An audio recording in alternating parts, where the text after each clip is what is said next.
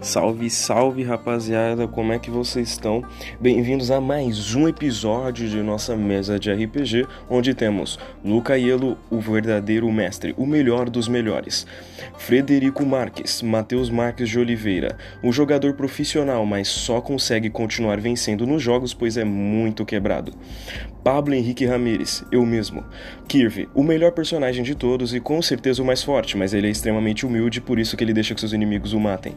E por último, Campagnoli, Jambra Mole, o Flint, o famoso, famosíssimo jogador que virou um planeta.